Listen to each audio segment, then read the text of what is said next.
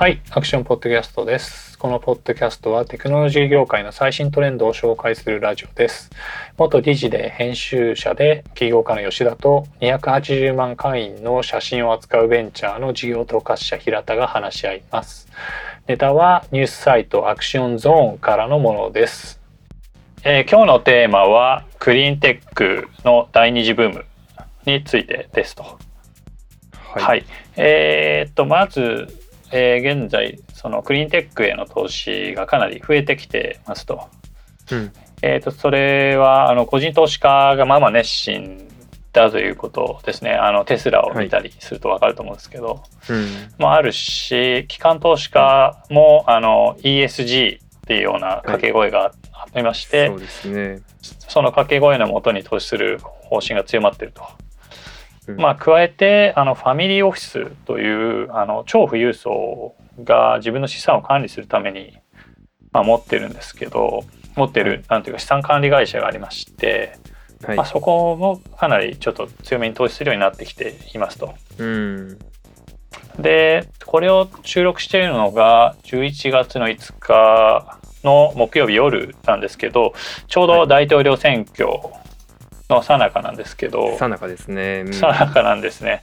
であのまあこれは結果に関わらず、まあ、基本的にこのトレンドは多分続いていくはずでなるほど。まあはいあのただ、まあ、トランプだとちょっとまあなんていうか民間頼りという感じですけど、うん。まあ、バイデンだと、えーまあ、お金をかなり使うということを明言しているので、まあ、ブーストがかかるんじゃないかというような感じですと。うん。でまあちょっとこのブームがなんで起こってきたかというのをはい知る。ために、えーとまあいろいろ周周辺の、はい、背景情報を足そうと思うんですけど、はい。まずあの35回の直接上場の衝撃で話した通り、はい。えーとそのまあプライベート市場ですねそのうん。株式市場のような公開市場でなくてプライベート市場が、まあ、発達してきたと。でベンチャーキャピタルのようなモデルが、えーその年金基金だったり、うん。まあそういうさまざまな機関投資家がですねあとそうか大学が大事か大学基金ですね、のお金がもっとリスクを取ってもっとリターンを欲しいという、うん。えー欲欲求が高まったところにいいかいい形でベンチャーキャピタルがあったということではい。まあでかくなってきたしそれはそのねその我々が今暮らしてるいろんなクラ、えーサービスですね。使ってるサービスを見ればすごいよくわかることで、まあグーまあ、ガファムとか、まあうん。あらゆる企業がそのベンチャーキャピタルを変えてでかくなってきた経緯があると。うん。ただし、えー、とこれらはクリーンテックに対してですねその、まあ、再再生可ん？再生利用エネルギーとん？あっていうか、再生可能エネルギー可能ですね。エネルギー。はい。はい、だったり、まあ、いろんな材料価格だったり、そういう、まあ、はい、その、クリーン系にはちょっとうまく使えないということが、えーうん一時のブームで分かりましたと。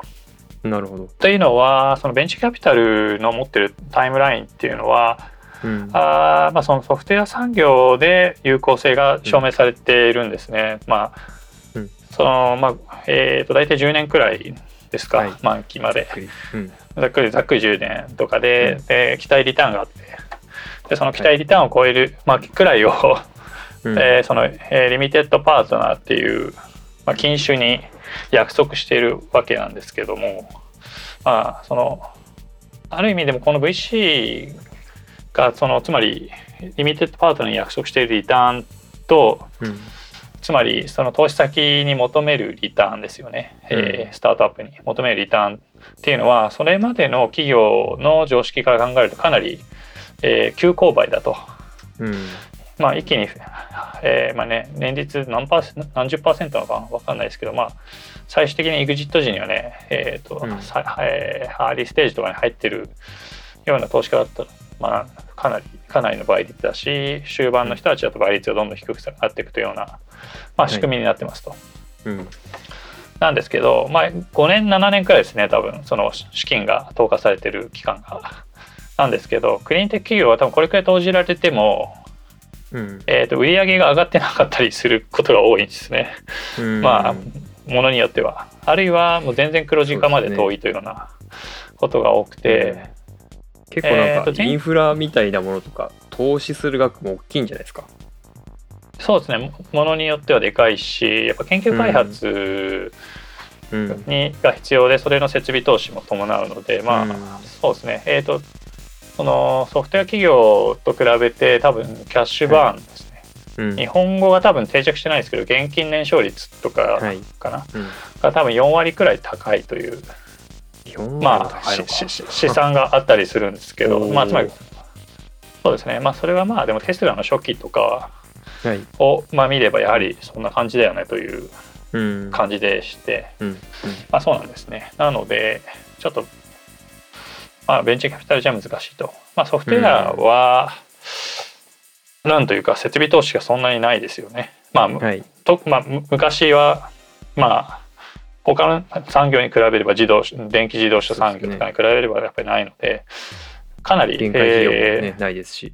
ーまあおっしゃる通りです、はいはい、うん。なのでかなり毛色が違ったということがありますと,、えーとはい。で第一次のブームが2006年から2011年くらいで2008年がピークなんですね、はい。でここにベンチャーキャピタルのお金がかなり入って額がどれくらいあったかな、うん。リーマンショックぐらいでぐ急になくなった感じ。そうですね、うーん。あえっ、と額が250億ドルくらい入れたらしいですね、うんその今言った期間の中で。でその半分くらいが吹っ飛んだっていう、まあすごい、うん。まあはいアメリカ型な戦い方だと思うんですけど、うん。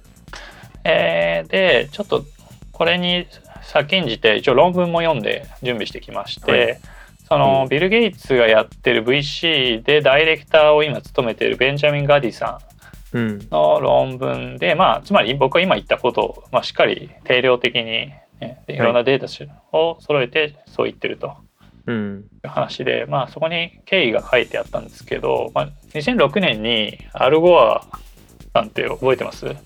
あのアメリカの副大統領だった、はい。で大統領選で誰だっけ、うんあのジュニアに負けた人ですか？はい。あの人結構環境推しな人ですよね、確か。そそうですねその人が多分携わった「あの不都合な真実」って映画があってはい。あそこら辺から、えー盛り上がってきて。まあ、でその、えーシリコンバレーのすごい著名な投資家でえっ、となんだっけなクライナー・パーキンスのはい。名前が 出てこないけどね。まあもともとまあマイケル・モーリッツか、はい。確か。はい。この人がまあちょっとまあまあ温度をとってうん。あこれからはまあグリーンクリーンテックの時代だというようなことで、うん。まあ、彼自身もかなり力強く投資したということだったんですけども、うん。えーとまあ、ただ当時、まあ、そのブームの前にイーロン・マスクがテスラに、まあ、あの多額の投資をしたと。うんなんかイーロン・マスクはテスラの創業者みたいな顔してますけどはい。そういうわけではなくてはい。まあそう投資家として参加したんですね。うんまあ、その後まあ分かんないですけど諸説ありますが会社を取り上げ 取り上げて今に至るという感じなんですけど、はまあ入っていったんですね。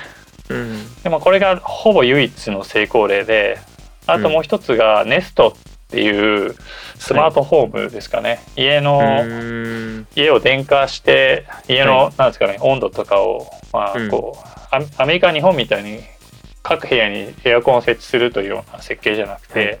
その温度のなんですかね、うん。えー温度の、えーコントロールを一箇所でやってるんですけど、まあ、そういうのをまあ電化し、デジタルデバイスと接続強くしているというので、うん。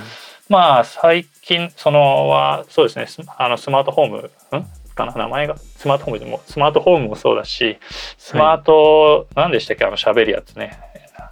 アマゾンアレクサとか、アレクサ。はい。そうですね。アレクサだったりグーグルなんだエコー？違うな。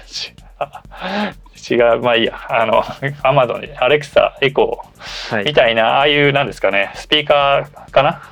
ああいうのとも連携して、まあ、温度を変えれるような感じになってきてるので、うんまあ、現今まで続いてるんですけども、ネストはた確かなり高く Google に売れたので、うん。まあ、まあそれくらいだったんですね。それ以外はかなり厳しいところがあったと。はい。えーとまあ今言ったこれまでずっと話してきたようにベンチャーキャピタルというビジネスモデルがこのジャンルに全く当てはまってなかったことが理由の一つ。うんあともう一つ大きいのが、えー、とまだそのイノベーションとして未成熟だったというところがでかくて、えーそのまあ、た例えば太陽電気とかのその発電効率っていうのは、まあ、当時かなり低くて、えーとうん。欧州とかでもメガソーラーって言われてすごい大量の、えーまあはい、太陽電池を敷き詰めるような施設がいっぱいできたんですけども、うん。まあ、かそれでまあ一応補助金がついていたので補助金でなんとかという感じなんですが、うんうん。その多額の補助金をこうなんですかねステロイドのように使っても持たないくらい電力効率が悪かったというようなところだったり、まあはい。蓄電という問題もあってつまり今日晴れてるとかなり、まあ、電気が作れたとしても翌日、まあ、ずっと雨降っててでその時は電気が供給できないって時にどう考えてもその、えーじバッテリーですね。じ電池がうん。あの高性能の電池が必要だったんですがまあ、最近はちょっと良くなってきてるんですけど当時はかなりまだまだだったというところも大きかったりして、例えば太陽で、えー電池の市場もバストしたと。うん。か、まあここのようなシナリオがいろんなところで一気に起こりましたというところなんですね。うんこれが第一次の、えーはいなんですかブームのここまでが第一次なんですね。うんそうですね理由かなと思います。はい。ええただ今第2次が来てるんですけどもはい。えー、とそうですねまあつまり今起こったような、うんえーいろんな問題に関してみんながちゃんと話し合ったというか、ちゃんと検証してはい。そのまあ次のゲームはこう戦おうということがあったので、うんまあ今つまあはいはいあの そうですねトルネコの大冒険みたいなゲームはい。ってあるじゃないですか。まはいあそういうことですよね。はい。ちょっうんとモンスターハウスに出くわして死んだので、うん。まあ そこから脱出できるような装置を持っていこうというような、まあそんな感じになってきたということですね。うん。えーで、まあさっき言った、えー、とゲイツファンドの、えーはいガーディさんの論文も、えーつまり VC モデルではなくて、うん。まあ彼自身があのなんだゲイツで働いてるんで、はい。あれなんですけど、まあ、その冬、まあ、大富豪だったり、年金基金やソブリンファンド、まあ、政府系ファンドみたいなものをの資金が必要だという考えになってき,、うんなってきたし、うん。えーまあ、あるいはもうもろ政府のお金も必要だというようなことを指摘していると。でもう一人あと、ね。確かに。はい、もう一個論文読んでスタンフォードのソ・ヨンインさんっていう、えーサステイナブル・ファイナンス・リサーチ・ディレクターというはい。の、えーはい、ソ・ヨンインさんですね。そしてグローバル・プロジェクト・センターのサステナブル・ファイナンシャル・リサーチ・ディレクターのソ・ヨンインさんのワーキングペーパーもちょっと参考にしてて、まあえーとまあ、この人は3点重要だって言ってて一つがまず、さまあ、初期投資をと、えー投じる最初の期間ですね、まあうん。VC でとシード投資家みたいな人なんですけど、うん。まあなんかそういうのがいるんじゃないかというまあ当たり前ですね。うん。で2つ目がその長期投資をもう、えー念頭に入れた機関投資家ですね。まあ、はいさっき言ったような政府系ファンドとか年金基金とか、うん。まあ大し大富豪のファミリーオフィスみたいなうん。ものがもう覚悟の上で入れるみたいな。うん。で3つ目が、えー、とそのクリーンエネルギー企業に関してその情報プラ、はいそうですね。調査をして客観的な情報を提供する情報プラットフォームが必要かっていうことも言っていて、うん。えー、と一次ブームでもそうなんですけど、まあ、二次ブームでもそんな匂いがしますけどつまり異様に玉石混交なんですね。つまりこのブームにあやかって、まあ、お金をもらうためならその事実を偽ってもいいという考える人たちが多いんです。あー。多かったと。うんなるほど。いうことだしうんはいはい。それが一つだし、あとはい。はあのつまりちゃんとここに投資どれくらい投資するべきかっていうことを、うん。まあ、調査するのってかなり大変なんですけどまあ、うん多分それを多分信頼できる第三者がいた方が、はいまあ、。早いという話だったと思うんですね。うんそういうことなので、うんはい。そそういうことが指摘されてきたんで、うんそれを踏まえたゲームになってますと。はいまあでまあ言うまでもなくビル・ゲイツさんが一番うん。すごい、あのメディア上はすごい露出していてあの例えばビル・ゲイツはその2015年に、えーとブレイクスルーなんとかというファンドを作りまして、そこがあのジェフ・ベゾスとか、えー、と誰だっけマー・ユンかジャック・マーさんとか、はそういう世界中の大富豪を集めて、そのクリーンテックに、まあもう採算わかんない採算はあんま考えないで入れるというような方針ですね。つまりさっき言ったその最初期の投資をするはい。プレイヤーの役割をやろうみたいなうん。こともやってますし、うん。えー、とその彼はなんかいろいろファンドを持ってるんですね、まあ、資産がはい。腐るほどあるので、うん。なのでその次回以降とかのファンディングに関しても違うファンドからお金を出すみたいなこともしていると。えーででまあちょっとビル・ゲイツが関わった案件の中で面白いのが、はい。えー、とクォンタムうんクォンタムスあスケープっていう、あのはいバッテリーの会社がありまして、うん。その今バッテリーそのババッテリーはすごい重要で特に電気自動車、まあ歩道でもいいっぱい出てるのであんま話す必要もないですけど、まあうん。あの電気自動車のコストの3分の1くらいがそこだし、うん。つまり走行距離にもろあの影響するわけじゃないですか。ですね。うん、なだだしそのつまり急激に電気を出したらそのうん。バッテリーのパフォーマンスが一気に落ちちゃうみたいなことも起きたりとか、はまあ、いいろいろ難しさがあるのでうん。いいバッテリーを作るということが重要なんですね。うんで特に近年注目を浴びているのものの一つが全固体、えー電池と言われて、今までのリチウムイオンとははその液体を多分ちょっと使ってたと思うんですけどもそこをはい。固体にすることによってパフォーマンスが一気に上がる可能性があるということうん。なんですけど、それをやってるのがクォンタム、えーはい。スケープという会社ですと。うんはい、スタンフォード大学からの、えー、とスピンアウトでやってますと。うん。で2010年に創業なんですけども、はい。まあ、なぜ面白いかと言いますとその、うん。ビル・ゲイツとかが投資した後はベンチャーキャピタルもまあまあ投資してはい。でその後、ベえーフォルクスワーゲンが投資したんですね。うん。でさらに最近ちょうど9月くらいにアナウンスされたのがそのスパックっていう、はい。えーっとなんだっけ特別特別買収目的会社。特別目的買収会社が？目的特別買収目的会社？どっちだ？と多分特別目的だと思う。 special purpose acquisition。はい。 company が、うん。はい。まあ どっちでもいいですけどね、まあとりあえずスパックはい。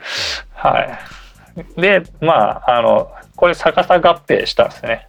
なんで逆さっていうかっていうと、通常は、えーそのでかい会社、上場企業が未上場企業を、ね買収して飲み込むんだけど、ねスパックに関しては、そのブランクチェックカンパニーと言われてるんですけど、まあ、空の小切手とか言われてるんですけど、うん。この会社を買収すると将来って約束することによってファンドレイズしておいてでそれを買収するとか株式交換するとか、うん。株式を買い取るとかなんか資産を買い取るとか、なんかそういういろんなスキームによって、はい。えーまあ吸収し、まあ、合併するんですね。まあうん。はい。ごめんなさい。これ細かく話すと長いのでやめて、はい。まあそういう形で合体ししたんですね。でこれの何が面白いかっていうと、つまり最初の話でその VC のモデルだとそのクリーンテックが間に合わないっていう話だったんだけど、えースパックっていうのはあー、うん。つまり今言ったように未未成熟な会社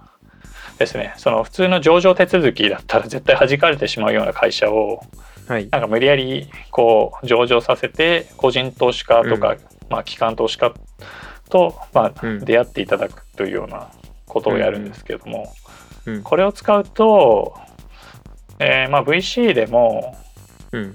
えーこういう年なんですかねクリーンテックには投資できるかもしれないというまあ可能性を示したというのうん。が面白いところですね。うんまあ、ただし、えー、とこの EV, EV の市場はそのテスラがいきなり開拓したことによってその電子の組み、あ失礼。EV の組み立て産業ですね。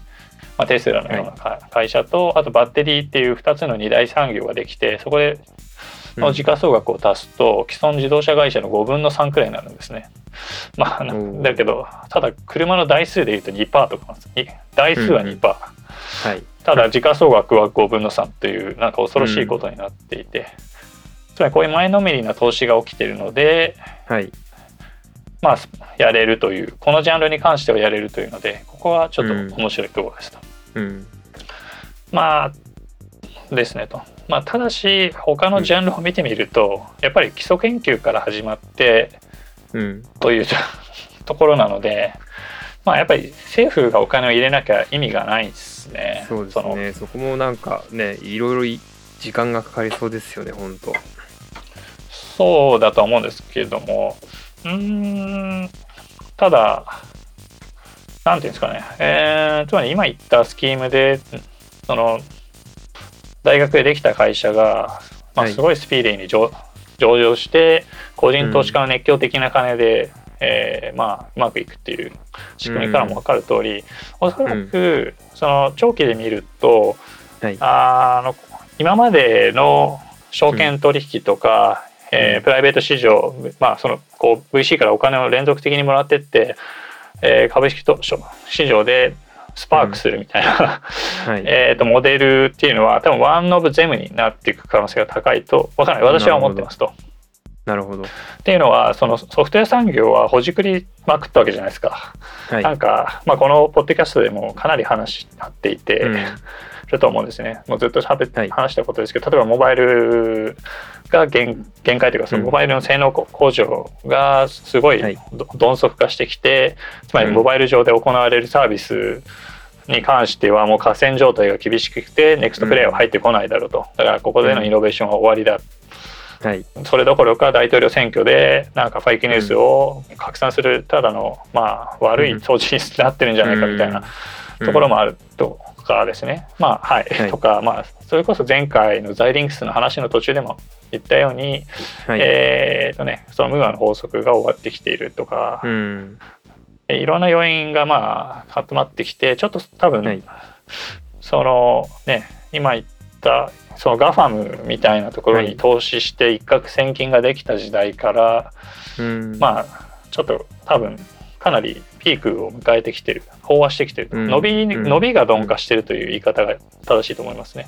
はい。うんという感じなので、まあ、違うジャンルを見つけなきゃいけないというのが 見つけなきゃ、まあ違うジャンルに関心がう移っていくと思うんですけどでも違うジャンルには違うジャンルのエコノミクスがあって、うんまあ、今回はその一例ですけどクリーンテックで、はい。で、まあ、個人と、まあ、ちょっと繰り返しますけどそのテスラはすごい高い、えー株価がついて、うん。うーんつまり自分らのビジネス以上の高い価値がつくんですけど、はい。でもまあつまり何ですかえっ、とね気候変動とか資源の枯渇みたいなうん。まあちょっとちゃんちょっと何ですかね。ちょっとお真面目なテーマに対しては、うん。ちょっと現状の多分、えーそのまあ資本主義モデルがちょっとうまく市場のモデルですね。して、マーケットのモデルがうまくいかないんでおそらくうん。今言ったクリーンテック企業にうん。投資できるような、えーとうん。市場の設計が求められていて、はいまあそのマーケットデザインっていうジャンルなんですけどはい経済学とかだと。うんでそれこそ今年のあのノーベル経済学賞はオークションだったんで、うんうん まあそのマーケットデザインの一つのあれなんですけど、おそらくはい今後はちょっとそういう、うん、なんですかねところに関心が移っていくうん気はちょっとしています。はい。なるほど。なんか僕はなんかすごいこう社会的意義が高いじゃないですかそのなんていうんですかね企業がうん。掲げる問題解決とかやろうとしているミッションみたいなこと、そこが高い分なんかこうお金が余ってる人にとってはなんか投資しやすい対象になるのかななんて思って聞いてましたけど。そうですね。なんかまあ現状はつまり今までのマーケットのモデルをうん。そのお金いっぱい持ってるやつらがいっぱい金を使うことによってはい。まあ乗り越えてるわけじゃないですかはい。もうテスラだ買っちまえとか、うん。俺はビル・ゲイツだ腐るほど金があるというはい。ことでやってるんですけどはい例えば僕くらいお金持ってない人が投資して儲かるっていうような、うん。そういうマーケットデザインがされてたらうんもっとお金がいくわけじゃないですか。うんうん。でも現状はどちらかというとソフトウェア企業に10年間置いとくのと、うんえーね、こういうクリーンテック企業に10年間置いとくのだと、うん。えー ROIC ですね、うんはうんどう考えてもソフトウェアの方がいいので、そうですね。まあ、なんか多分そこをうまくやるうんうんうん。新しいカジノがいるんですよ。確かにね、まあカカジノでいいと思うんですけど考えたらそうですね。ソフトウェアの方が早いしね。回収も早そう。はい、まあそうなんですけど、ただまあねその早いゲームで解ける問題が減ってきたんでそうですね。でも、ううん。ん、フリーエネルギーでね、これが爆発的になんか、あと数十年はこう反映するみたいなのを当てるのなんて本当 無理でしょうしね。そうですね。まあただ多分最初に Google とか Amazon とかうん、Facebook とか当てた人たちはまあみんなそういう感じだったわわけじゃないですか、うんうんうんなのでまあまた似たような多分ゲームのなるほど。方に多分なはい。なクリーンテックがそうだしそれこそそれはい。以外のジャンルもそうだと思いますよ。なんか、うん。あーね、いろいろ、いろいろあるじゃないですか、そのクリーンテックも。そのさっき、はいはい。玉食そうですね。玉食混合って言ってたのと同じで、なんかね、どこから手つけていいかわかんないですよね。あそうですね。いろいろあるしちょっとまとめすぎなんですけど、うん。そうですね。まあ例えばね。その,、あのエネルギーなんだろうな発電屋さんうん。がいてそことかはなん、うん。えっ、とね有名な感じ企業がありましてなんだっけな。えっ、とネクストエラーかっていう会社があって、うんえー、とここが再生可能エネルギーの会社なんですけどい。時価総額すでにそのエクソンモービルをしのいでるんですね。つまり世界最あー最大手じゃないか、まあ、2番目にでかいうん。アメリカで一番の、まあえーエネルギー会社のエクソンを超えてるんですけど何やってるかっていうと持ち株会社でいろんな発電所、発電所の、まあえー権益を権益なんだろうな、まあ、株を持ってるというプレイヤーなんですね。でここの持ち物にはやっぱり太陽発電とか風力発電とかがいっぱい入っていて、まあ、特にそこの部分が好まれていて、えーと2010年10月の時価総額が320億ドルで、えー、と現在がね大体1450億ドルですね。日本円でうん。16兆円くらいですか、あ失礼はい。15兆円くらいだと思いますと。なのでまあこれは非常にうまくいっているということなんですけども。うんなるほまあどね。、ただしこの会社原子力とかシェールガスとかもやっうんていて、まあ、そういう事業をミックスしたしながら、えー現状はそのもう、うんえープロフィタビリティがあるし配当とかも高配当な 株なんですけど、うんというような会社でやうんっているんですね。あまあ、長期的には今言ったその太陽光や風力に切り替えていくというようなゲームになっていくんですけど、うんなるほど。はいはい。まあということで何ていうんですかね。そのその経済性ですね、えーうんうん。まあ、エコノミクスはまあまあ大事でうん。つまりそのはいそのクリーンエネルギーのわけうん。とかをその他の発電とミックスしながら経済性を担保してゲーム進めていくっていうのはいいと思うんですね。うんうん、だからいきなり全部太陽光でやるぞというようなことにやってもまだ期待されている電力は作れないので、まあ、2006、うん。あの第一次ブームの再来になるんですが、こういう形で、まあ、現状持ってる技術とこう橋渡しをしながら移っていくというのはいいことで、まあ、これが多分うん。非常に保守的な 成功例ですよね。うん。うん。で、とかだしちょっとそのクリーンエネルギーに話を絞るなら、あのとね、はいえーと例えば太陽電池とか、まあ、風力発電、それからまはいあさっき話したバッテリー全部に言えるんですけども、素材が基本的に同じなんですね。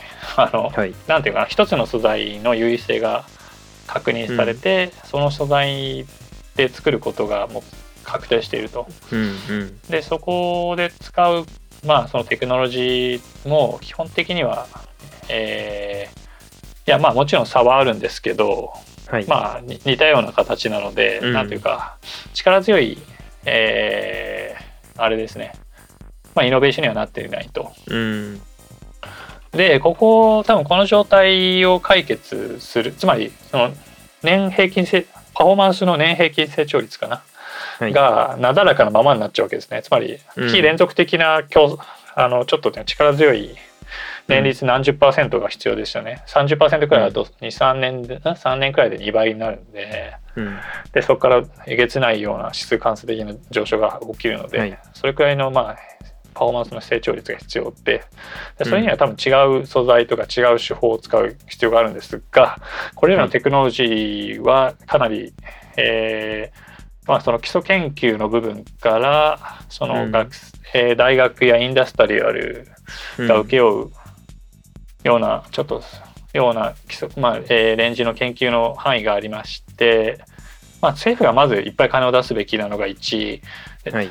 で第2が、えーまあ、今言った大学や、えーインダストリアル、まあ、つまりベンチャー企業とかがいっぱいファンドレイズできるというようなことが必要なので、はいまあ、ここにいっぱいお金がそ当たり前な話 注がれる必要があるということなんですね。でもう一つなんですけどなんか面白い話があってあの、はい機械学習で素材を発見するというやり方があるんですね。ね。つまり素材のなんか情報をどんどんどんどんライブラリー化していくと。うん。でなんかその あの素材素材ってすごい面白くなんかまあ私も全然よく分かってないんですけどその組み、はい元素かな？とかの組み合わせとかで、なんか死ぬほどの組み合わせがあるんですね、組み合わせ爆発くらいのノリであるんですね、うん。うん。めちゃくちゃあってなんかそのこれこそ多分前の回すごいちょっと前の回で話した通り機械学習そのニューラルネットワークっていうかコンボリューショナルネットワークって言われる現代的な機械学習の手法ではすごい広い空、えー多次元空間ですね。そのパラメーターがバカみたいにあるってところを探索できるので、まあ今言ったバカみたいな組み合わせうん。の中から最適な、あーその素材を見つけるということにすごい役立ちそう、立ちそう はい。なはい。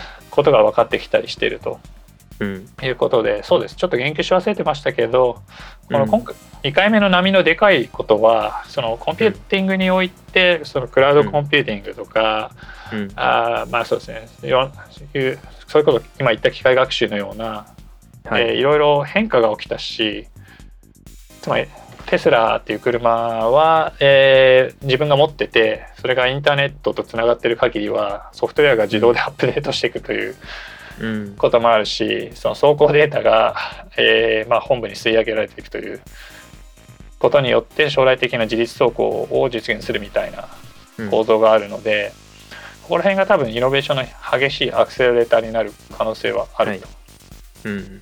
とところなんですね。うん。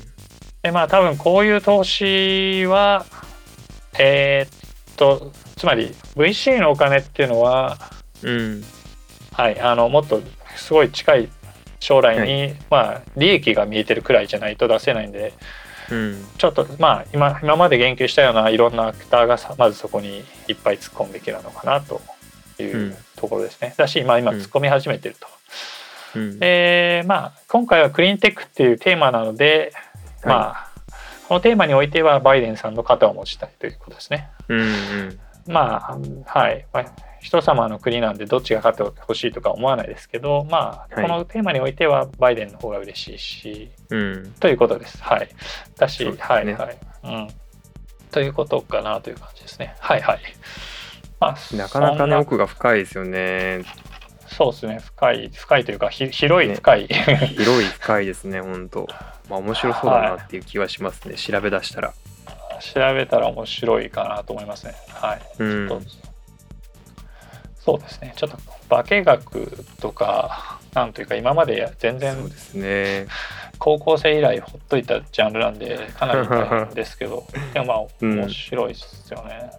ね、面白いですよね。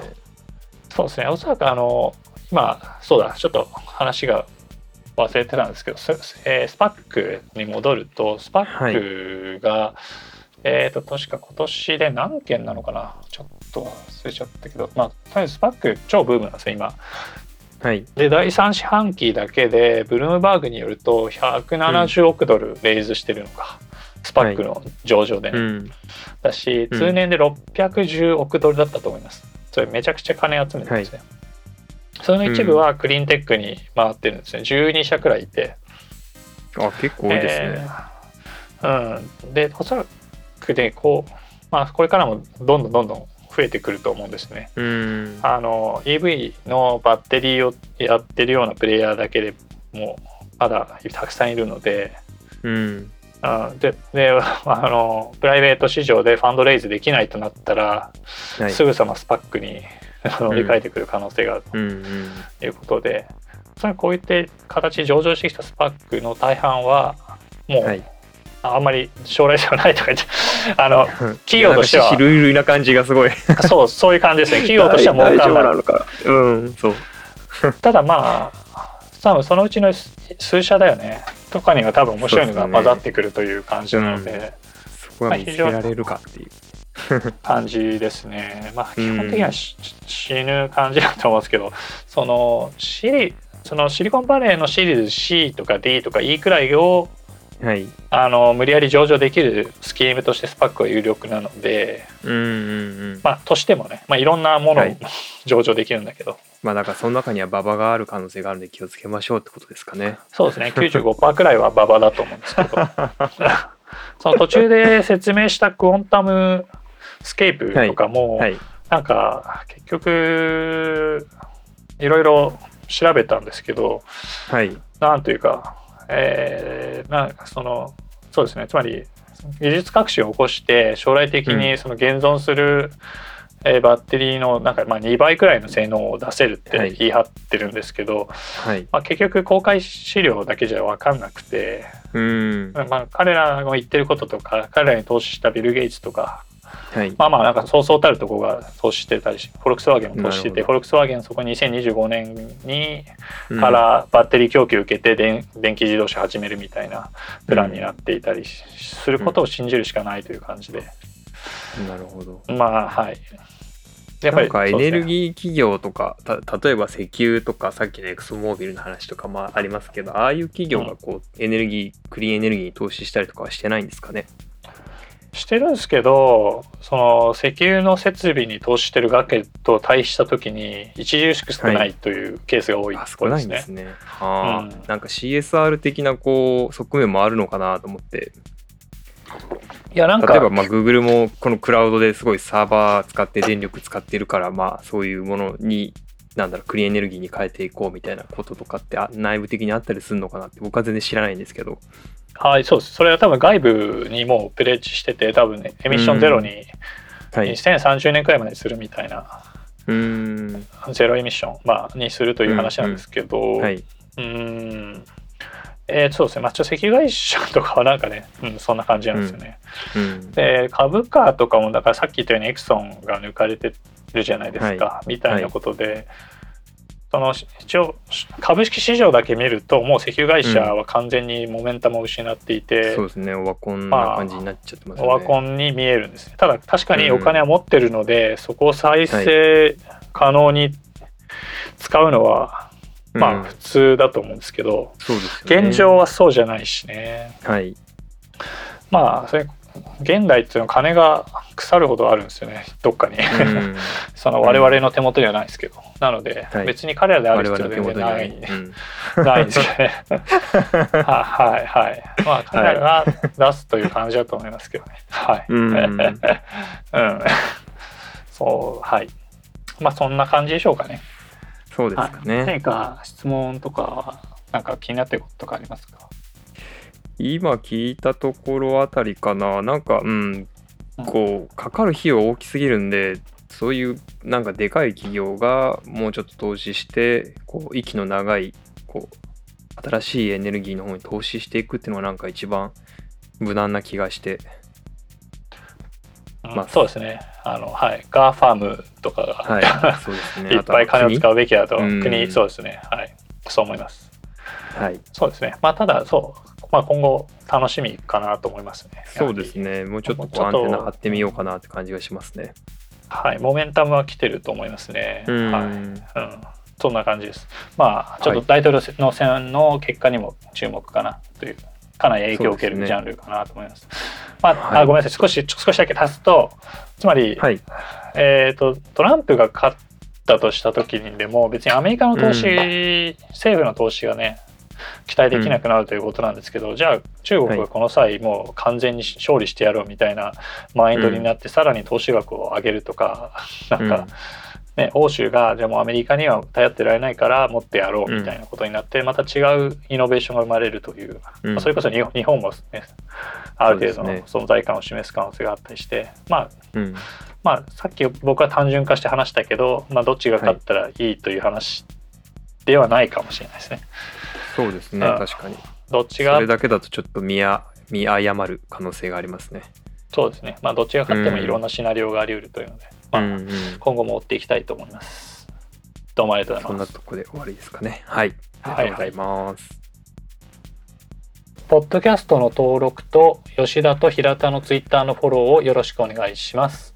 えーこのポッドキャストの他にアクションはニュースサイトとニュースレターを運営しています。ニュースレターは毎週金曜日ニュースのまとめと、えー特集の2つを出しているのでよろしくお願いします。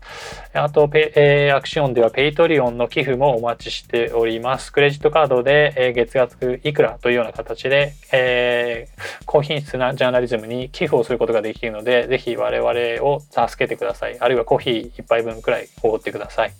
どうもありがとうございます。